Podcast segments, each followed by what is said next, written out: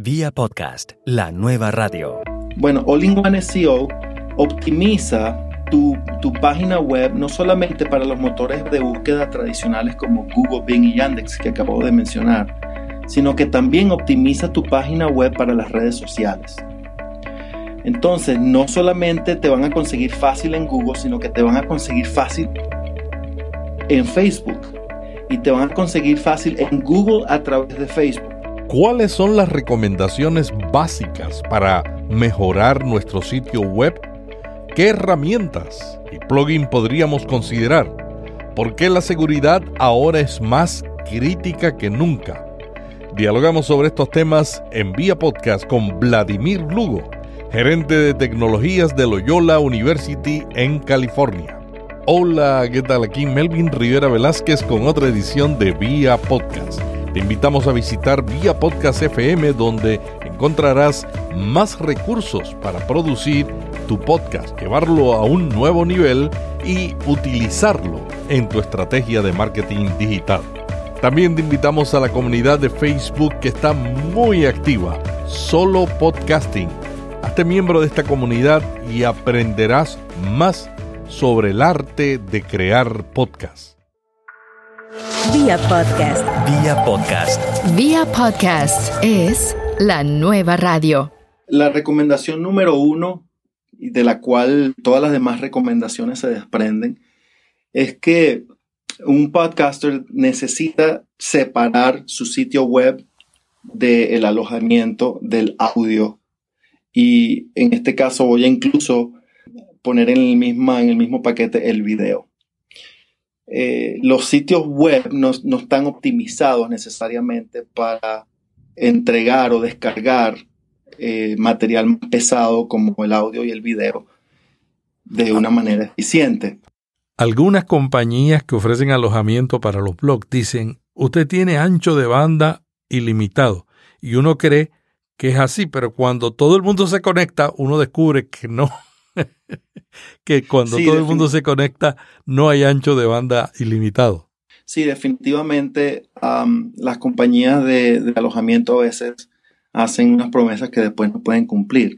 Y el asunto es que tanto el, el, audio como el video tienen unos requerimientos especiales a nivel técnico, es decir, los componentes de la computadora que está sirviendo el audio o el video son distintos. Y entonces no es recomendable que el mismo lugar donde corre tu sitio web sea el lugar donde tú hospedes o alojes tus, tus archivos de audio y de video. Los dos lugares tienen que estar separados.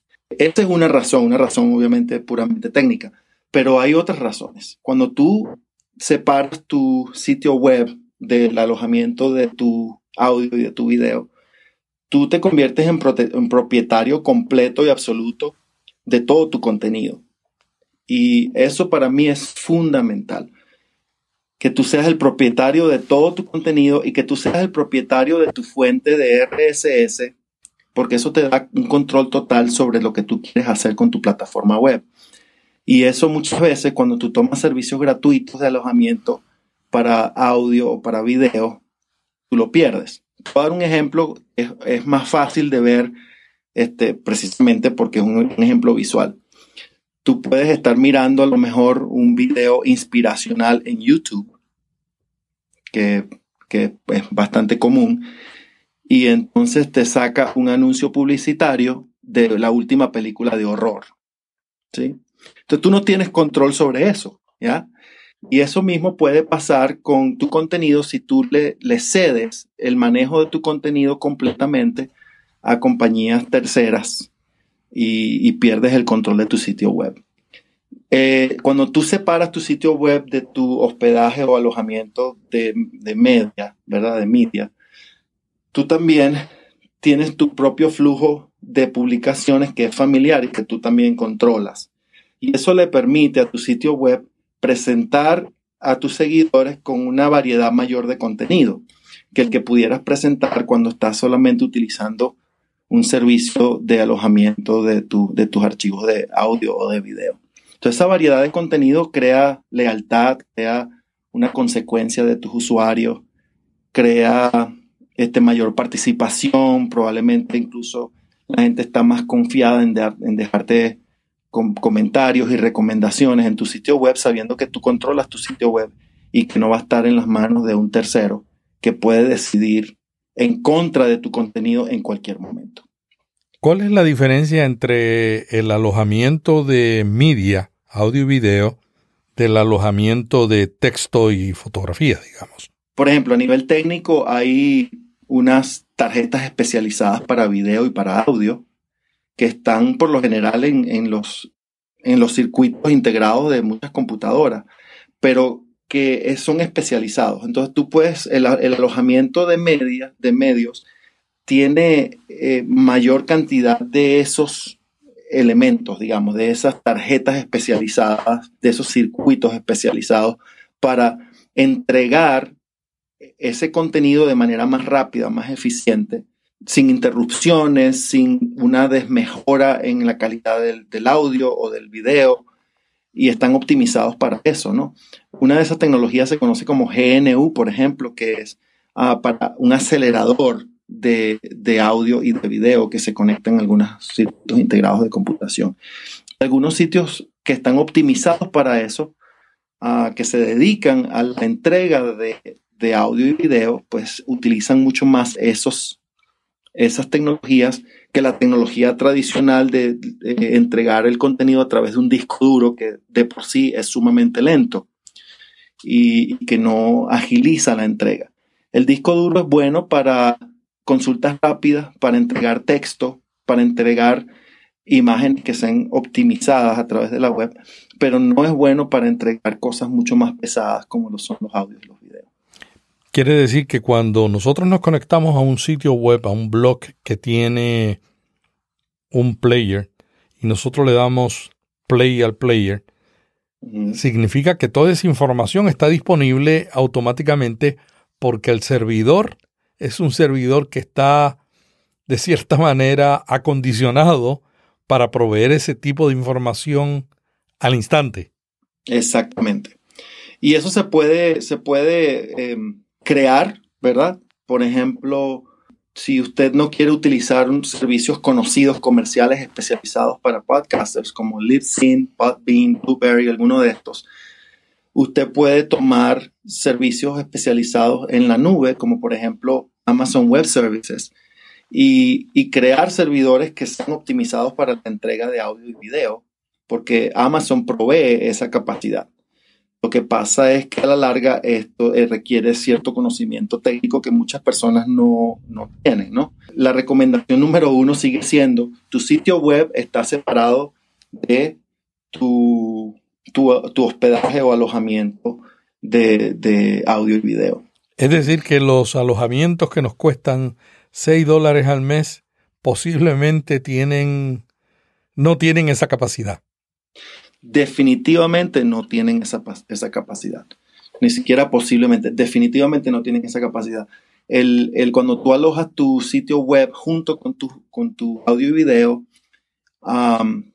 estás alojándolo en, un servidor virtual, probablemente un servidor que está eh, siendo compartido con otros servidores utilizando el mismo equipo y entonces uh, tu sitio web está siendo compartido con a lo mejor otros 20 sitios web que están utilizando la misma computadora, por decirlo de esa manera.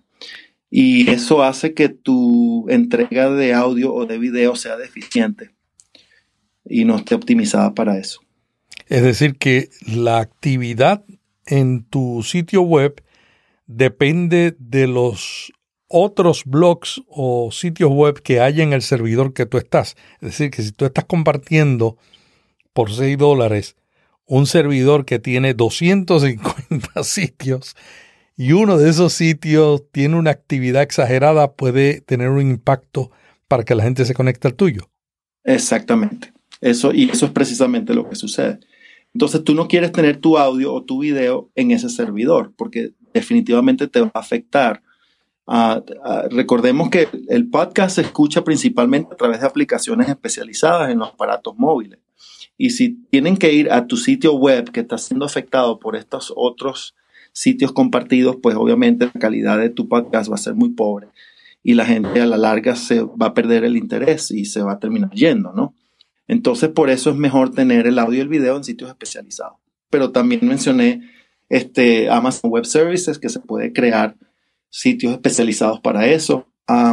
para, para, asuntos de video, por ejemplo, lo, común es utilizar YouTube. Y yo tengo mis reservas hacia YouTube precisamente por lo que tú no controlas tu contenido. YouTube tiene la capacidad de poner cualquier cantidad de publicidad sin tu consentimiento sobre tu contenido. Y esa falta de control es algo que no me gusta. Yo prefiero recomendar otros servicios como Vimeo, eh, que cumplen más o menos los mismos propósitos, pero que tú tienes todo el control de tu contenido. Wistia es una cuestión un poco más corporativa y también nosotros en la universidad, por ejemplo, utilizamos un servicio que se llama Caltura, que tiene cualquier cantidad de beneficios, pero que tiene tu, tu audio y tu video, digamos, a nivel corporativo, que tú controlas completamente lo que sale cuando sale. La desventaja de estos otros servicios es que no están socializados como YouTube. Y YouTube obviamente tiene, ahora mismo es el segundo motor de búsqueda más importante del Internet después de Google. Y uno quisiera estar en YouTube. Si tu podcast a lo mejor tiene un elemento de video, es que utilices una plataforma como Vimeo, donde tú controlas el contenido y la republiques en YouTube para asuntos de ser encontrado y ser distribuido. Nada te impide publicar dos veces el contenido. Vladimir, ¿qué otra recomendación tú le darías a una persona que está tratando de comenzar un sitio web para su podcast o para su blog que muestra su podcast o que está tratando de mejorar el sitio que tienen porque está muy lento, porque no tiene muchas visitas? ¿Qué tú recomendarías? Primero que nada, a mí me gusta utilizar la plataforma de WordPress para todo lo que es web. Es muy versátil y tiene una cantidad de ventajas. Y cuando tú usas WordPress, um, WordPress tiene una, unas, unas hay, hay, compañías que se especializan en WordPress que producen software que se puede literalmente enchufar con WordPress para entonces eh, crear eh, aumentar la funcionalidad de WordPress y crear más interactividad, ¿no? Entonces, la segunda recomendación que yo diría, aparte de utilizar WordPress, es que se utilicen los plugins, eso se llama plugins, que sean apropiados para tu podcast. Y, no solamente los que sean apropiados para tu podcast, sino que sean también apropiados para otras funciones que voy a mencionar en un momento. Por ejemplo, algunos de los, de los plugins que se pueden mencionar, y probablemente Melvin, tú tienes un recorrido increíble con esto. Puedes uh, complementar, es eh, Blueberry produce uno que se llama PowerPress, que tiene una cantidad de ventajas. Por ejemplo, te permite crear fuentes de RCS múltiples para que tú puedas en tu mismo website puedes hospedar más de un podcast si tienes distintos podcasts con distintos temas. Este se integra con WordPress de manera que tú puedes traer la información que tú publicas en Blueberry, si es tu proveedor de, de, medios, ¿verdad? Eh, lo puedes traer directamente a tu, a tu sitio web y, también te permite añadir, obviamente, los, eh, los players, ¿verdad? Para que aparezcan en, en cada uno de los episodios en tu sitio web en la medida que tú los vas desarrollando. Cada episodio va a tener una entrada separada en tu sitio web y ese episodio pues va a venir acompañado de, del audio y va a venir que está hospedado en otro lugar y va a venir acompañado de otras cosas que podemos mencionar en un momento, ¿no? Entonces esos, esos plugins son sumamente importantes. Precisamente eh, Blueberry acaba de anunciar la nueva edición de su plugin PowerPress, que es uno de los más populares y una de las razones en las que tú has mencionado, y otra es la abundancia de estadísticas que tiene. Y ellos acaban de anunciar la nueva versión que ya incorpora el nuevo sistema de, tags que tiene ahora, que va a tener Apple en su nuevo sistema de métricas. Podbean tiene su propio plugin, Libsyn tiene su propio plugin y hay probablemente plugins de proveedores independientes que se pueden utilizar para poder empatar el hospedaje de tu audio, de tu video de un sitio en tu sitio web. Ah, de manera que tú puedes todavía controlar el contenido de tu sitio web. Te voy a dar la tercera recomendación, porque está un poco relacionado con esto. La tercera recomendación es que tú necesitas asegurar tu sitio web. ¿A qué me refiero con eso? Tienes que incrementar la seguridad de tu sitio web. Y hay un par de cosas que se necesitan hacer. Número uno, tú necesitas mover tu sitio web para que utilice tecnología de cifrado, que utilice lo que se conoce como SSL o TLS. SSL es lo más popular, es, la tecnología anterior, la más antigua, significa Secure Socket Layer en inglés, que es una, una especie de capa que se le pone a la web para asegurar la comunicación y la transmisión de datos.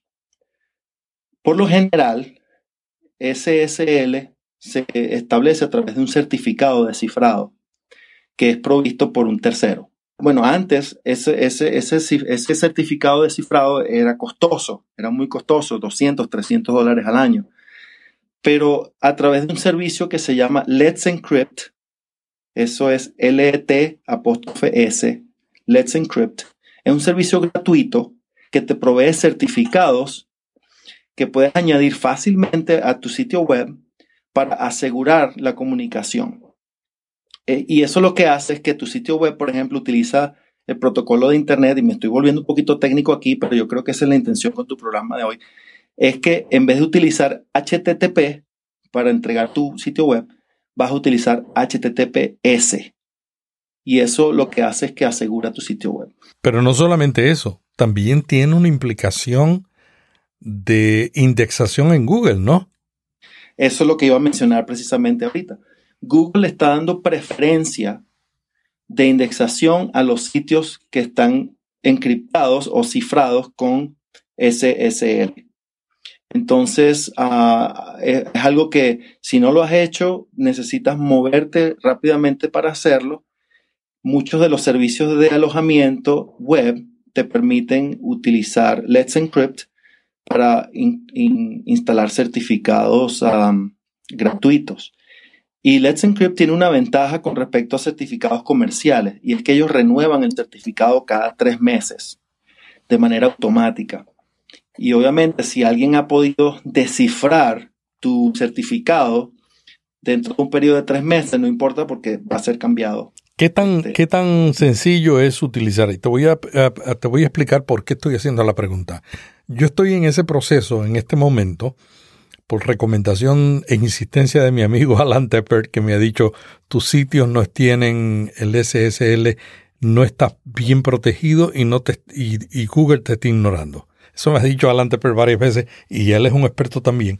Y yo siguiendo esto me comuniqué con mi proveedor de alojamiento del blog y él me dice, ah, sí, lo puedo hacer, te cuesta 20 dólares más al mes por dominio.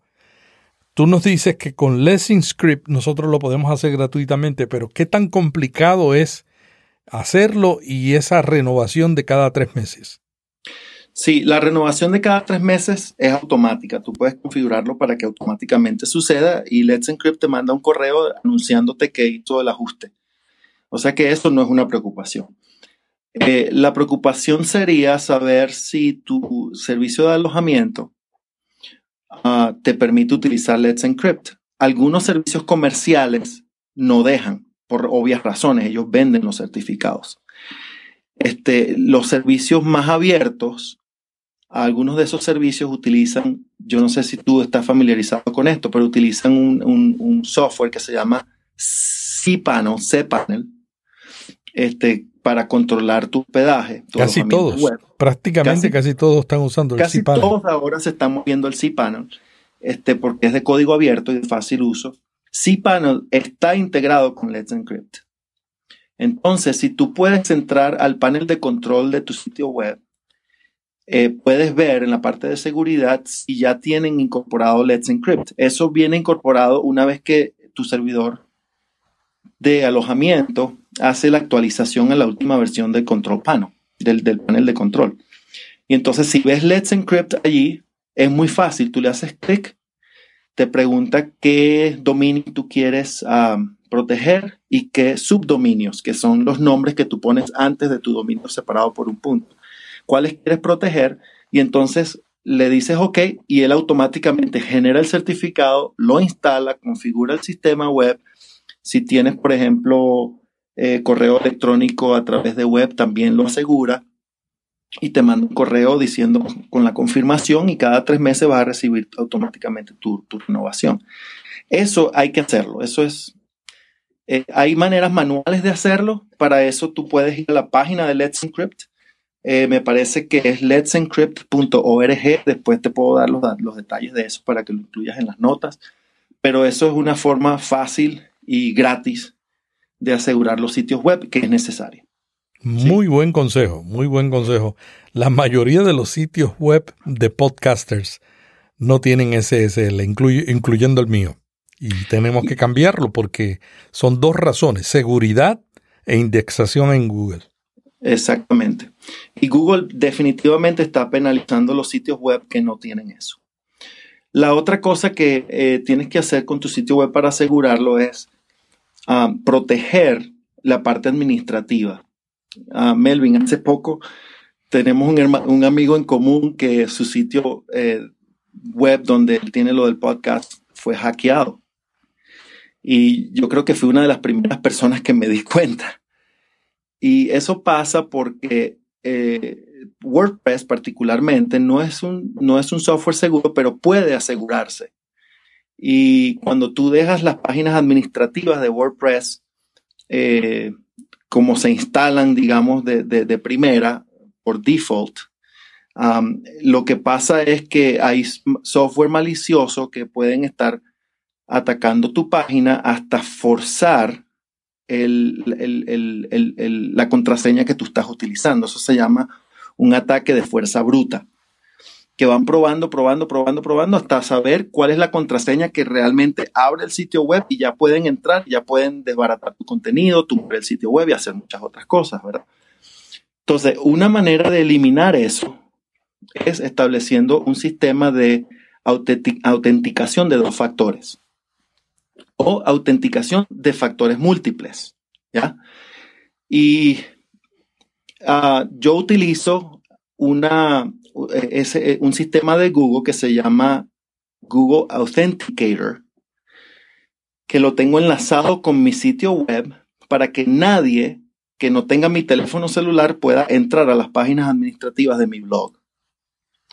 Entonces lo que eso hace es que tú pones tu usuario y tu contraseña y después de eso, tú, tienes, tú recibes en tu teléfono celular, tú recibes un mensaje de texto con un código especial y entonces tienes que ahora poner ese código especial en la página web para poder entrar a las páginas administrativas. Entonces, eso elimina el uso de eh, sistemas automatizados y de, y de robots, ¿verdad? Que hacen, de software que hacen eh, esa penetración a, tu, a tus páginas. Y eso hay que asegurarlo de manera este, de manera segura, por valga la redundancia en este caso. Yo utilizo para esto un plugin, un plugin muy bueno, gratuito, se llama Shield, como escudo en inglés, Shield Security. Y Shield Security te deja establecer eh, eh, autenticación de dos factores o autenticación de múltiples factores, porque puedes utilizar varios servicios para eso, pero también te deja utilizar un reCAPTCHA, que es esta, esta cajita donde tú tienes que chequear que eres una persona y no eres un robot, ¿verdad? Eh, y puedes utilizar uno que ellos proveen o puedes utilizar el que provee Google, que son servicios también gratuitos, para que ningún software malicioso pueda penetrar tu sitio web. Pero aparte de eso, te permite asegurar las cosas que tú puedes hacer una vez que estás dentro de WordPress. Entonces tú no puedes actualizar los plugins, tú no puedes eh, cambiar el software, cambiar el tema de tu, de tu sitio web, hace monitoreo y auditoría de los cambios que se van haciendo.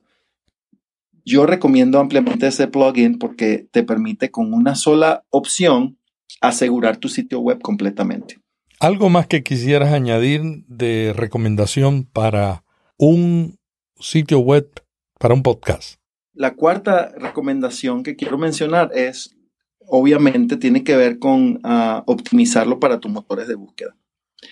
Ah, tú puedes utilizar SSL y un certificado de cifrado para, para incrementar tu posicionamiento en, los motores de búsqueda, pero necesitas hacer mucho más que eso. Eh, muchas personas no se dan esta tarea y, y, es importante quizás mencionarlo, inclusive para una persona que está comenzando de saberlo. Tú necesitas tomar cuentas en las opciones de webmasters, de Google, de Bing y de Yandex.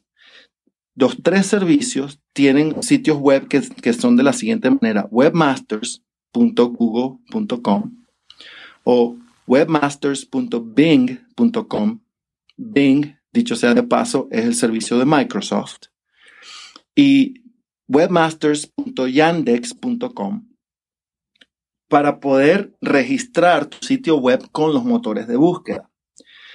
Cada uno de estos registros te va a dar una clave de, una, combinación de caracteres, ¿verdad? Eh, que se escogen al azar, que tú necesitas enlazar, amarrar con tu sitio web.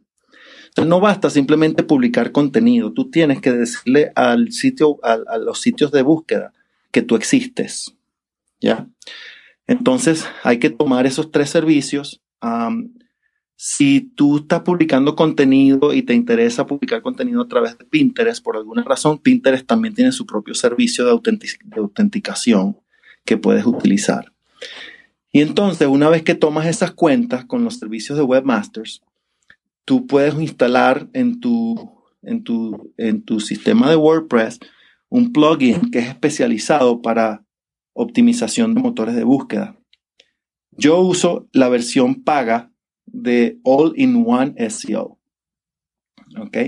Pero hay otros. Uh, otro bastante popular es Yoast, que en algún momento lo probé, pero preferí utilizar All-in-One SEO. Bueno, All-in-One SEO optimiza tu, tu, página web no solamente para los motores de búsqueda tradicionales como Google, Bing y Yandex que acabo de mencionar, sino que también optimiza tu página web para las redes sociales. Entonces, no solamente te van a conseguir fácil en Google, sino que te van a conseguir fácil en Facebook y te van a conseguir fácil en Google a través de Facebook. ¿Ya? Eso, eso es una de las claves del por qué yo utilizo All-in-One SEO. All-in-One SEO tiene varias opciones y dentro de esas opciones tiene las, los lugares para tú añadir estos estas claves, estas, estas, estos códigos que acabas de generar en Webmasters para añadirlo para Google y para, y para, y para Bing. Y obviamente cuando tú haces eso, estás amarrando tu sitio web a los motores de búsqueda. La otra cosa que hace All-in-One SEO es que produce lo que se llama en inglés un sitemap. Es un mapa de todo el contenido de tu sitio web. Porque eso es importante? Porque de esa manera los motores de búsqueda van a poder encontrar las páginas que tú tienes en tu sitio web. Por ejemplo, cada página de los episodios, junto con cualquier otra publicación que tú hayas hecho a través de tu sitio web. Al hacer eso, tú vas a decirle al motor de búsqueda, no solamente yo existo, sino que le vas a decir, yo existo y estos son los nombres de todos mis episodios, con todo el contenido de todos mis episodios, y aquí los puedes encontrar. Entonces, cuando tú haces ese, ese, ese, ese trabajo, tú agarras ese, ese sitemap, generalmente es un archivo de XML y generalmente es sitemap, sitemap.xml. Y tú vas a devolverte a, las páginas de Bing y Google y Yandex y les vas a decir, este es mi sitemap.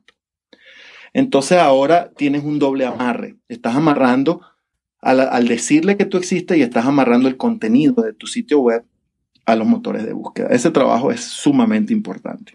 Y finalmente, cada vez que tú publicas una, un episodio y tú añades tus notas del episodio, que quiero mencionar algo después rapidito acerca de eso, tú le estás, en, en, cada, en cada episodio tú vas a tener una sección de motor de búsqueda, donde tú puedes añadir la descripción, puedes añadir el título, puedes añadir las palabras claves que se utilizan en la, en la búsqueda meta, de los motores de búsqueda, no solamente para ese episodio, sino también para la forma en que ese episodio se va a ver en las redes sociales. Entonces, al hacer ese trabajo, tú estás incrementando las oportunidades que tiene el motor de búsqueda de encontrarte y obviamente, pues beneficiando a tus usuarios que están buscando sobre el tema. Y rápidamente, Melvin, yo sé que nos estamos extendiendo un poquitito, pero quiero dar mi quinta recomendación y tiene que ver con el contenido de tus notas. El audio es fantástico. Es extraordinario cuando yo me voy a correr o a caminar, poner mi podcast y escucharlo. Es fantástico. Pero no es tan fácil de referirse al audio cuando tú escuchas algo que después tú quieres citar o quieres mencionar en un escrito o quieres añadir a tu propia publicación o en un libro, lo que sea. No es, no es tan versátil. Y los motores de búsqueda no son tan versátiles para entender qué contenido hay dentro del audio. O sea, los motores de búsqueda, el audio y el video están, están ciegos eh, cuando se trata de esos archivos. La única manera en que un motor de búsqueda realmente puede darte prioridad es si sabe lo que contiene ese archivo. Entonces, tus notas son muy importantes. En tus notas, yo generalmente recomiendo que tú hagas la transcripción completa de cada episodio. ¿Ok? Porque a la transcripción completa, los motores de búsqueda les fascina eso. Se comen ese contenido y te indexan fácilmente. Y va a ser mucho más fácil para que la gente te encuentre por tema cuando hacen búsquedas en, en Google o en Bing o en cualquiera de ellos y añade también valor a tu entrega, porque ahora la persona no solamente escuchó el audio, sino que puede descargar un archivo donde están todas tus notas. Por cierto, los motores de búsqueda indexan los archivos de PDF, o sea que si está en PDF el archivo también sirve. Es decir, que si tú pones las notas como un archivo de PDF que la gente puede descargar, también quedan indexados. También quedan indexados, sí, siempre y cuando tú le permitas al motor de búsqueda conseguir ese archivo, ¿sí? Este, y hay opciones incluso donde tú puedes específicamente decirle al motor de búsqueda que ese archivo existe. Si lo pones como un, como un archivo de descarga dentro de, tu, de tu, dentro de la publicación de tu, de tu episodio, de las notas de tu episodio, el archivo, el, el, el, sistema de, de, optimización del motor de búsqueda ya sabe dónde está tu, tu episodio y cuando ve el archivo de PDF también lo va a indexar. O sea que hay que saber cómo ponerlo. Y la última recomendación al respecto de ese contenido de las notas de tu episodio, que es sumamente fundamental, es que crees una plantilla para que no tengas que estar reinventando la rueda todo el tiempo. Una plantilla de cómo se van a ver tus notas. Yo estoy seguro, Melvin, que tú utilizas eso. Este, en esa plantilla tú defines cuál es la estructura de esa plantilla, o sea, cuáles son las partes que tú quieres incluir, vas a tener una descripción lo más detallada posible, vas a tener una sección de los puntos sobresalientes de, esa de, ese, de ese episodio. Una de las cosas que veo poco en los sitios web de podcasters es citas citables. Es decir, si alguien dijo algo que es sumamente chévere de compartir y de, y de resaltar, dale a la gente que visita tu sitio web la posibilidad de, citar eso y de, redistribuirlo en las redes sociales. Hay plugins que hacen eso, ¿no? Sí, hay plugins que hacen eso, que hacen eso. A mí me gusta uno que se llama Click to Tweet. Es uno de los, de los que de los que se pueden utilizar, pero eh, la persona que está escribiendo las notas de cada episodio tiene que saber cuáles son esas citas citables para poderlas resaltar con ese plugin para que la gente las pueda compartir y no queden escondidas dentro del audio. ¿Me explico? Este, y obviamente también tienes que incluir allí cómo seguirte, si hay links mencionados en tu episodio, tienen que estar escritos allí para que sea fácil este, hacer ese trabajo de, eh, que, es tan importante para los motores de búsqueda, que es el, crosslinking o el, enlace cruzado, ¿verdad? Entre un sitio web y otro sitio web, que le da como solidez a tu, a tu, a tu espacio web también, ¿no? Y finalmente en esa plantilla yo pondría una sección donde eh, hay una sección para comentarios que viene ya dado por, por el mismo sistema de WordPress, pero también cómo la persona puede valorar tu podcast. Tú haces eso muy bien Melvin, no solamente en el audio de tu podcast, sino también en tu sitio web, que tú le dices a la gente, si te interesó este episodio, por favor, dale, una valoración en iTunes, ve aquí. Ese tipo de cosas son importantes que la gente sepa y las tenga accesible en las notas. Vladimir, muchas gracias. Creo que cada una de tus recomendaciones son un océano de posibilidades para todos los que queremos mejorar nuestro sitio web. ¿Algo más que se te haya quedado? Bueno, si tal vez uh, si estás en duda acerca de algo, ¿verdad? Eh, yo, quiero ponerme la orden porque yo sé que hay muchos detalles técnicos acá y si hay alguna consulta eh, me pueden escribir. Mi, mi sitio web es vladimirlugo.com, mi correo electrónico que respondo directamente es vladimir.vladimirlugo.com y así sea una pregunta sencilla acerca de lo que hemos hablado en este podcast, estoy a la disposición para ayudar y para responder y seguir colaborando y contribuyendo con esta comunidad tuya, Melvin. En las notas vamos a poner eh, enlaces para contactar a Vladimir y también para todas las recomendaciones que él ha tenido en este día.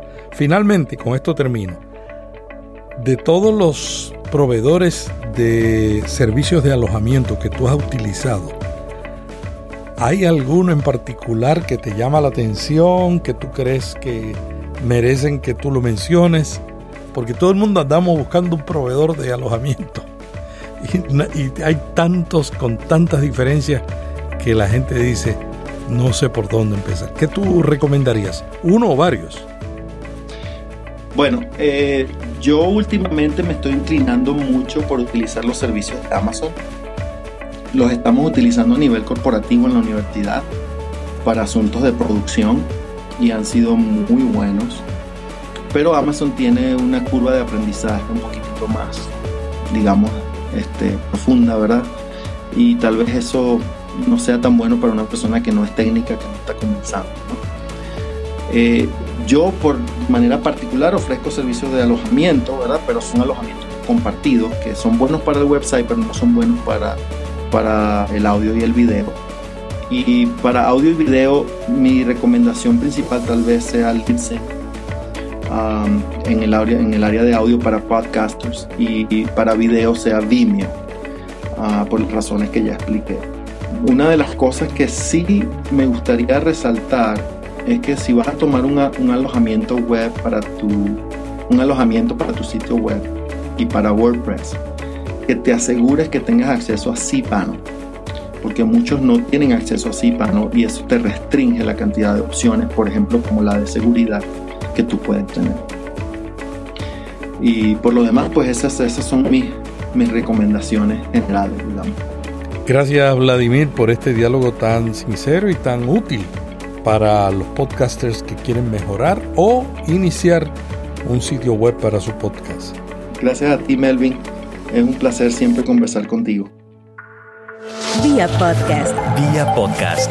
Vía podcast es la nueva radio.